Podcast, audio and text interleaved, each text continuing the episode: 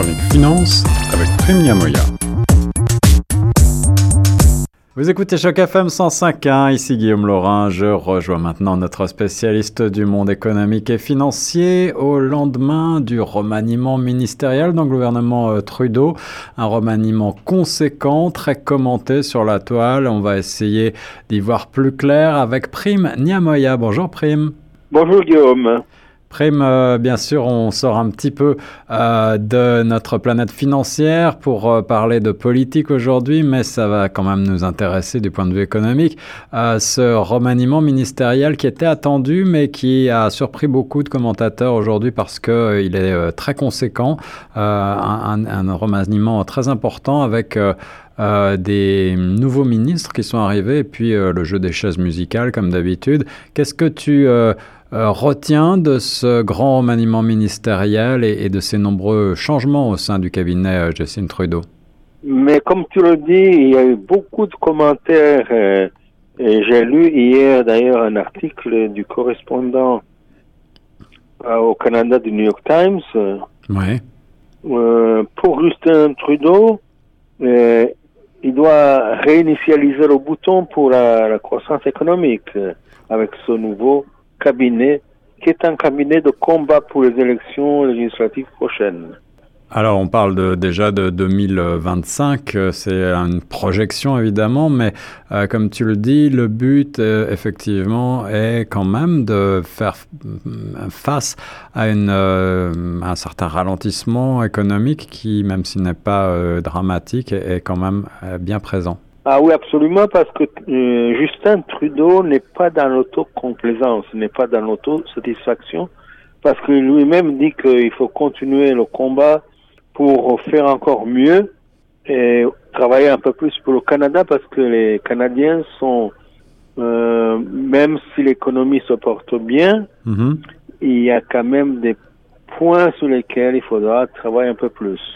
Il y a d'abord le logement, le coût du logement, ah oui, ça, ça nous concerne en particulier à Toronto, comme toujours. Absolument. Et puis, l'économie en général, l'inflation. Oui, alors aux finances, c'est toujours Christian Freeland qui a été euh, maintenu. Oui, je dois dire qu'il a maintenu les poids lourds de son gouvernement restent et euh, n'ont pas été changés. Il y a Christian Freeland aux, finances, euh, Philippe Champagne à l'industrie. Oui. Mélanie Joly aux affaires étrangères. Mhm. Anita Anand, elle est au, trésor. Elle est mutée au trésor. Elle est mutée au trésor. Et puis on peut euh, citer Stephen euh, Guilbeault qui est toujours en environnement. Euh, Patty Edju au, au, service autochtone. Dans les ministères qui ont changé, citons quand même le franco-albertain Randy Boissonneau qui hérite des langues officielles. Euh, alors que l'ancienne ministre Ginette Petitpas-Taylor euh, devient ministre des anciens combattants et ministre associé à la défense nationale. Euh, certains d'ailleurs commentateurs aujourd'hui voient un recul pour les franco-ontariens avec ce remaniement ministériel. C'est le cas aussi, c'est le cas pour Sébastien Pierrose dans Le Droit, dans un article publié aujourd'hui 31 juillet, qui considère que ce remaniement marque le pas pour ce qui est des, des franco-ontariens c'est normal que l'opposition fasse son travail d'opposition, mais à mon avis, le remaniement est normal à, mi-chemin des élections législatives prochaines. Je note qu'il y a sept départs et sept nouveaux arrivants, et plus de la moitié des ministres, euh, de 38 ministres du cabinet sont des femmes. Il faut quand même le relever.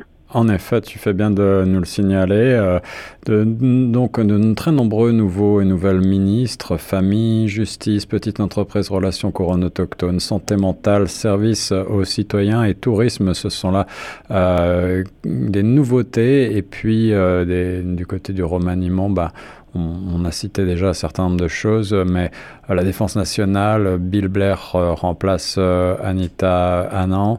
Euh, le développement international, euh, Ahmed Hussein remplace euh, Arjit Sajjan et diversité, inclusion et personnes en situation de handicap, emploi, main-d'œuvre et langues officielles, immigration, logement, tu l'as dit, patrimoine, et bien d'autres ministères sont touchés par ces grands changements.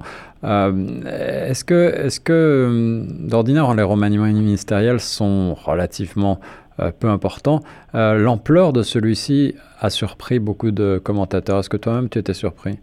Pas beaucoup. Je note quand même que ce remaniement ministériel est un remaniement de combat, comme je l'ai dit tout à l'heure, qui prépare les élections.